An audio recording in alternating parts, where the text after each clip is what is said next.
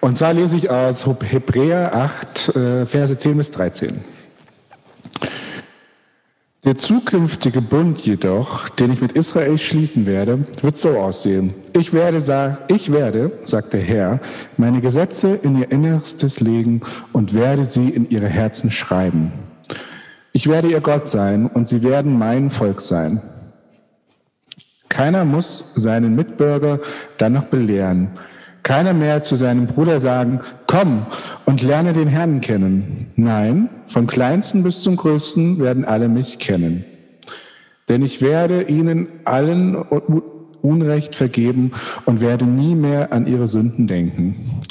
Indem Gott von einem neuen Bund spricht, erklärt er den ersten für veraltet. Was aber alt ist und ausgedient hat, wird bald ganz verschwinden. So viel äh, mal zu dem Text. Äh, und jetzt kommt die kleine Überraschung, denn ich darf euch gleich Christian, äh, ich darf euch jetzt Christian vorstellen. Christian Schmill wird heute predigen. Äh, wir kennen uns über den äh, Enneagramm-Kurs, ja, äh, der jetzt schon ein paar Wochen im Kreuzverprojekt läuft, immer Donnerstag, 18.30 Uhr ganz spannend, in Persönlichkeitsthemen einzusteigen, äh, sehr intensiv, aber ganz, ich finde es eine ganz coole Gruppe, äh, die da auch ganz ehrlich miteinander redet. Und Christian ist auch ein Teil davon und trägt auch dazu sehr viel bei.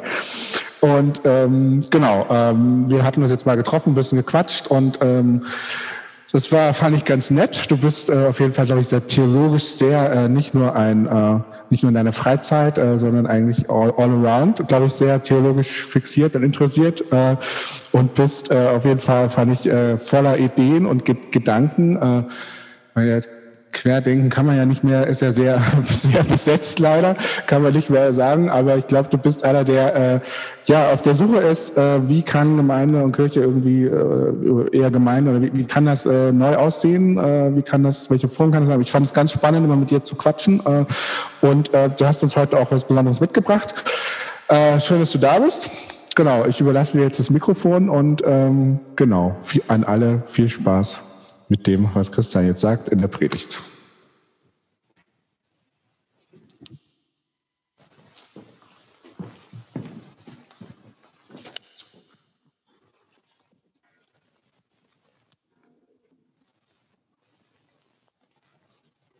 Ich hoffe, dass ich heute alles richtig mache, weil ich mache das nicht so oft. Ich bin eigentlich mehr im Internet unterwegs, so oft. Ich habe so einen theologischen Blog. Kann man mich gut hören? Bisschen näher ran. Okay.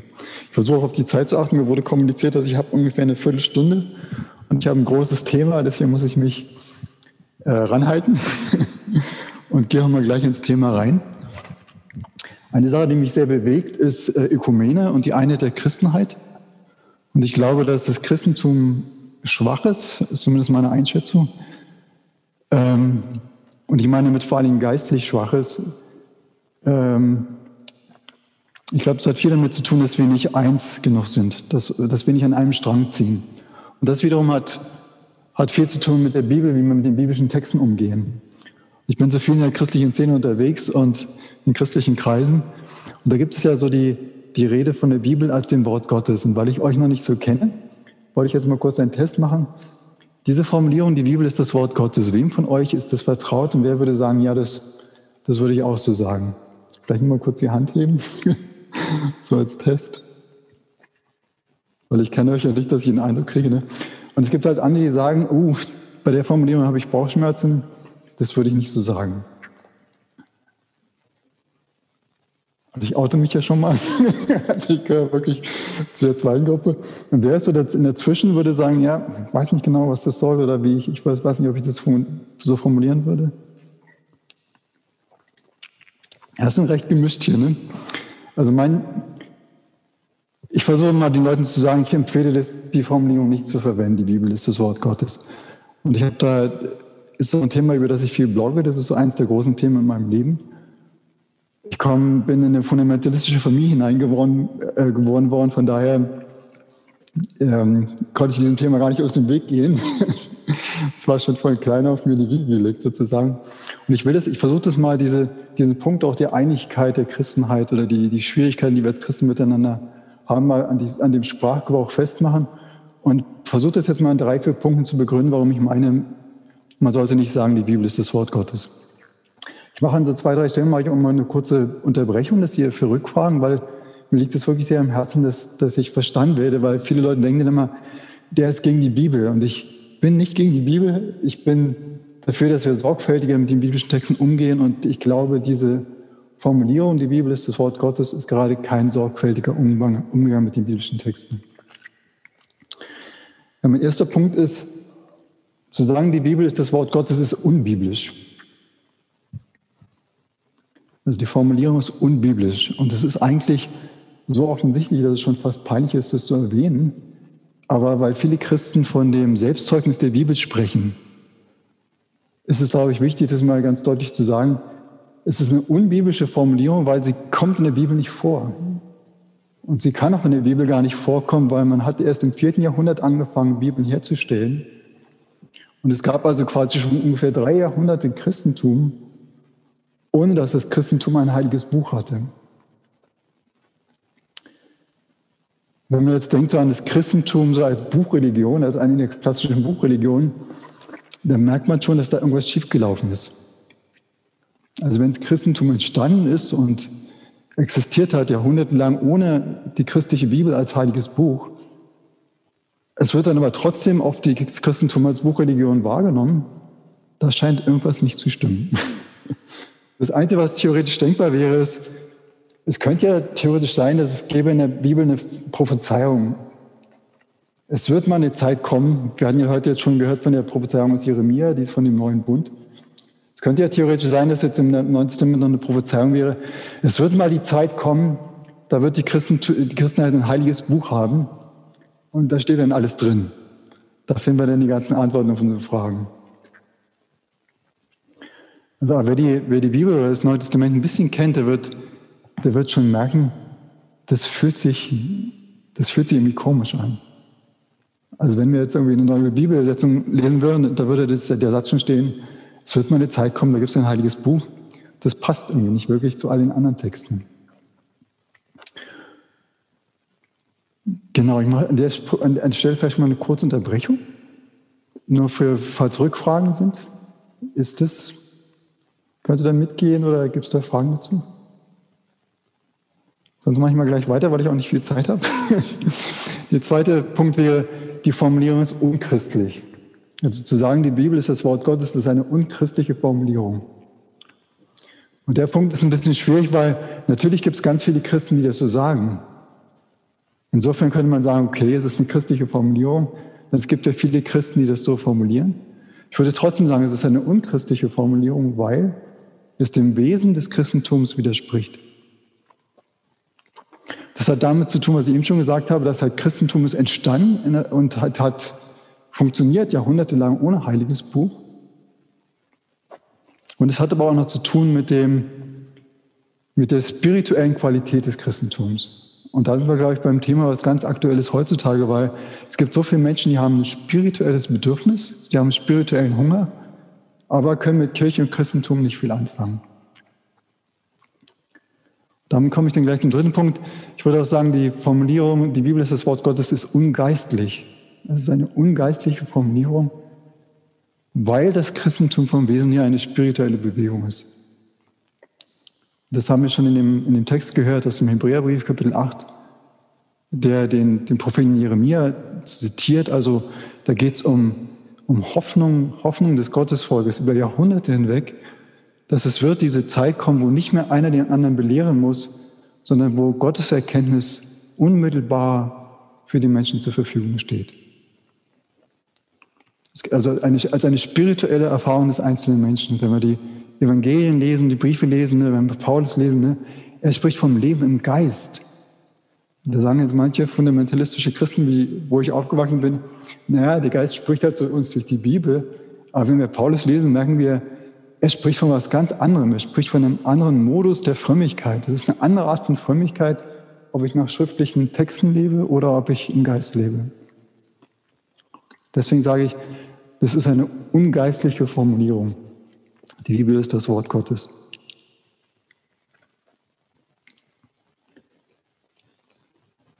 Machen wir mal eine kurze Unterbrechung, falls zu noch Fragen sind.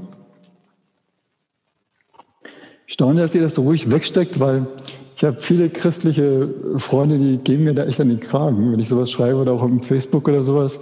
Das wird dann heftig diskutiert und so. Aber ich freue mich, dass ihr das so, so positiv äh, annehmt. Und mein letzter Punkt ist dann auch schon, ich würde sogar so weit sagen, zu behaupten, die Bibel ist das Wort Gottes, ist eigentlich eine Frechheit. Und ich habe das, ich habe, ihr könnt das alles auch nachlesen auf meinem Blog, den, was ich jetzt, äh, was ich jetzt sage. Ich habe da einen Artikel darüber geschrieben. Und ich habe das bewusst so zugespitzt, weil viele Christen haben so dieses, dieses Selbstbewusstsein, wir sind so anständig, wir sind so ordentlich, wir sind so, wir gefallen Gott, weil wir so fromm sind und weil wir so moralisch sind. Aber es ist eigentlich eine Frechheit zu sagen, die Bibel ist das Wort Gottes. Weil man sagt da was über die Texte und über die Verfasser der Texte, was die Texte selber nicht sagen. Wir haben in der Bibel über 200 Einzeltexte, also allein die, das Buch der Psalmen sind 150 einzelne Texte. Und die meisten der Texte nehmen für sich nicht in Anspruch, Wort Gottes zu sein. Die meisten Texte sagen auch nichts über ihre Inspiration. Also wenn wir ans Lukas-Evangelium zum Beispiel denken, Lukas, Lukas ist einer der wenigen, die was über die Entstehung seines Textes sagt. Ne? Er schreibt am Anfang, ich habe so, es haben schon andere was geschrieben und ich habe so recherchiert und so und ich schreibe jetzt auch mal was, weil ich denke, das wäre eine gute Idee. Er beruft sich nicht auf eine Inspiration und er sagt überhaupt auch nicht, dass sein Evangelium das Wort Gottes ist. Und trotzdem gibt es Millionen von Christen, die würden vielleicht sogar sterben für das Glaubensbekenntnis, die Bibel ist das Wort Gottes. Ich meine, es ist eine Frechheit, sowas zu sagen, weil man den Verfassern der Texten damit was unterschiebt, was sie nicht selber sagen. Und was noch viel schwerwiegender ist, wenn ich sage, die Bibel ist das Wort Gottes, dann sage ich damit was über Gott. Etwas über Gott, was Gott selbst nicht gesagt hat. Und ich mache damit das Regen Gottes auch verfügbar. Ich tue so, als ob es da gibt, als ob es Texte gäbe, als ob es ein heiliges Buch gäbe, mit dem das Reden Gottes an uns verfügbar wird.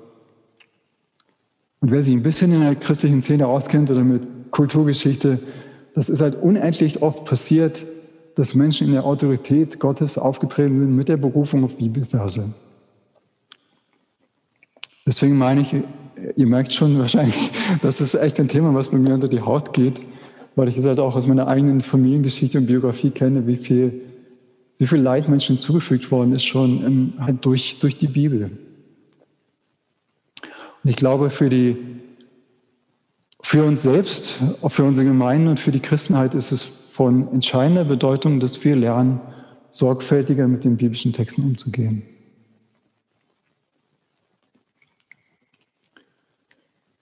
Ich könnte jetzt gerne noch Fragen stellen. Ich habe eigentlich gedacht, damit gerechnet, dass es noch mehr Diskussionen gibt, aber Ihr könnt es auch gerne einfach mal auf, euch, auf euch wirken lassen. Könnt es nochmal nachlesen. Ja?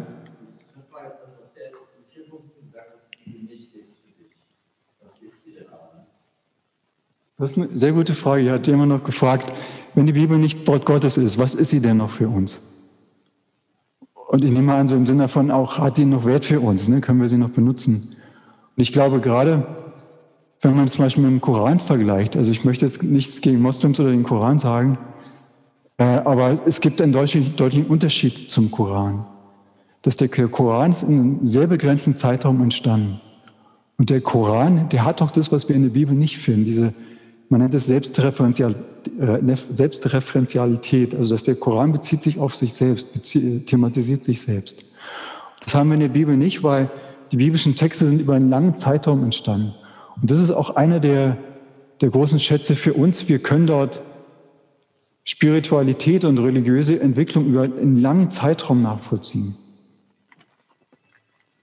Und wir können, wenn wir, wenn wir mit den Texten umgehen und die Texte zu uns reden lassen, bereit sind, uns auf die Texte, einzu, ein, äh, uns auf die Texte einzulassen, dann würde ich mal sagen, merkt man, und ich weiß es von vielen anderen Menschen, dass sie das, die Erfahrung machen, das spricht was zu ihnen. Also da, die Texte reden von was, was ihnen vertraut ist oder was, was mit ihnen was macht. Das kann auch herausfordernd sein. Also das ist der Text, dass ich merke, da ist was in dem Text, was mich unruhig macht oder womit ich nicht klarkomme, wo ich protestieren will.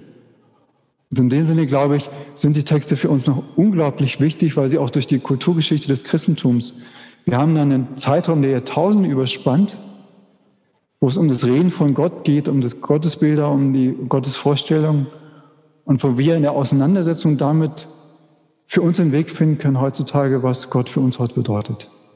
Und diese Dinge, von, da, von denen da die Rede ist, Spiritualität, Gebet, Gotteserfahrung, Liebe, Leben miteinander, Gemeinschaftsbildung und so weiter.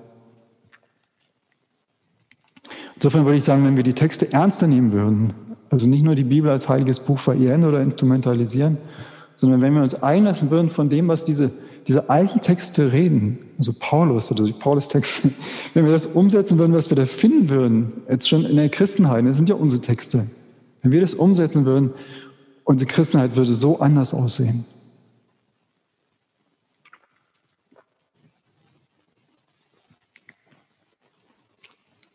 Ich glaube, ich habe meine Zeit so ziemlich verbraucht. Wenn nicht mal eine Frage ist, dann lasse ich das einmal so wirken. Und wie gesagt, also ihr könnt äh, auf meinem Blog dazu noch viel mehr nachlesen. Ich habe da, das ist halt ein Riesenthema für, für 15 Minuten. Ne? Aber es ist ein Thema, was echt wichtig ist. Ich habe zwei Fragen. Meinst du nicht Gottes Wort im Sinne von, äh, von Gott aufgeschrieben?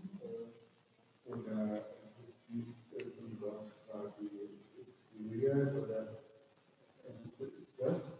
Vielleicht könnt ihr das nochmal so ein bisschen äh, reduzieren. Und die zweite, weil du sagtest, äh, das würde dann viel anders ausdrücken. Die Christenheit könnte anders aussehen, das erzählt Vielleicht könntest du dann nochmal so kurz so zwei, drei Punkte nennen, wo dein Herz aufgeht, was denn dann anders wäre und was dann das Schöne daran wäre und was das Potenzial daran wäre. Auch so als Jetzt waren es mal zwei Fragen. Die erste Frage ist, wie ich die Inspiration oder halt, wie halt die Bibel vielleicht doch Gottes Wort ist oder wie ich dazu stehe. Ähm, dazu erstmal vielleicht kurz, ich, ich, ich verstehe es schon, wenn Christen das quasi als eine Art Metapher verwenden. Wenn die sagen, ich mache die Erfahrung, dass Gott diese, durch diese Texte zu mir redet, deswegen nenne ich die Bibel Gottes Wort. Also das kann ich schon nachvollziehen. Aber weil wir so eine lange Geschichte haben des Missbrauchs mit biblischen Texten, glaube ich, sollte man es nicht auch als Metapher nicht verwenden. Und äh, was Inspiration angeht, ich, ich denke, Gott, alles, die ganze Wirklichkeit ist Ausdruck des Willens Gottes. Natürlich auch die biblischen Texte oder die, wovon die biblischen Texte erzählen. Und ähm, der Geist des Menschen, auch der Geist der Verfasser der biblischen Texte, natürlich war Gott da auch mit irgendwie dabei. Ich glaube auch, dass es sowas wie Inspiration gibt, dass, oder Vision oder sowas, dass Gott äh, Menschen Worte schenkt oder Erfahrungen schenkt, die halt, die sie nicht aus sich selbst haben, die zu ihnen kommen. Aber ich glaube halt auch nicht, dass es begrenzt ist mit dem, mit dem letzten Buch der Bibel, ne? also dass, dass es danach sowas nicht mehr gegeben hat. Und das, das passt ganz gut zu der zweiten Frage, ist, was ich glaube, was anders wäre. Ich glaube, die Pfingstbewegung, die charismatische Bewegung hat das zu Recht wiederentdeckt, dass die biblischen Texte, die sprechen doch von einem Gott, der aktuell durch Schwester und Brüder in der Gemeinde zu anderen, zu Menschen sprechen. Also ein Gott, der aktuell in der Gegenwart durch die Menschen, die da sind, frisches Wort zu den Menschen spricht. Und wenn wir Gott einsperren sozusagen in alten Texten, die 2000 Jahre alt ist, wir nehmen der Christenheit oder der Menschheit dieses frische Reden Gottes. Aber wolltest du noch? Ich denke, man muss diesen Begriff Wort Gottes nicht, nicht unbedingt als eine wortwörtlich äh, diktierte Schriftform akzeptieren, sondern kann ihn als eine Bildfunktion wahrnehmen und daraus Wesen Schon alleine die Tatsache, dass das Buch, die Bücher in verschiedenster Form übersetzt worden sind. Ja. sagt ja schon, dass es nicht das ist. Äh, von daher denke ich, wenn äh, wir über persönliche Erfahrungen, äh, die wir in verschiedenster Form haben, mag und wahrscheinlich auch hat, mit Gott, äh, eine Aussage suchen, die anderen vermittelbar ist, ohne dass wir gleich als Finger abgefangen werden, ähm, dann ist es vielleicht gar keine schlechte Option, die wir da vorliegen haben. Der Hinweis auf die Interpretierbarkeit und auch die Entstehung der sind an sich sicherlich wichtig, sodass nicht vergessen werden.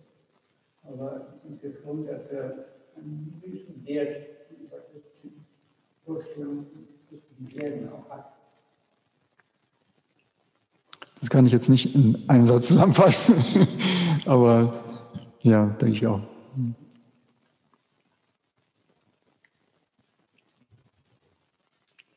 Ja, dann lasse ich das mal so stehen.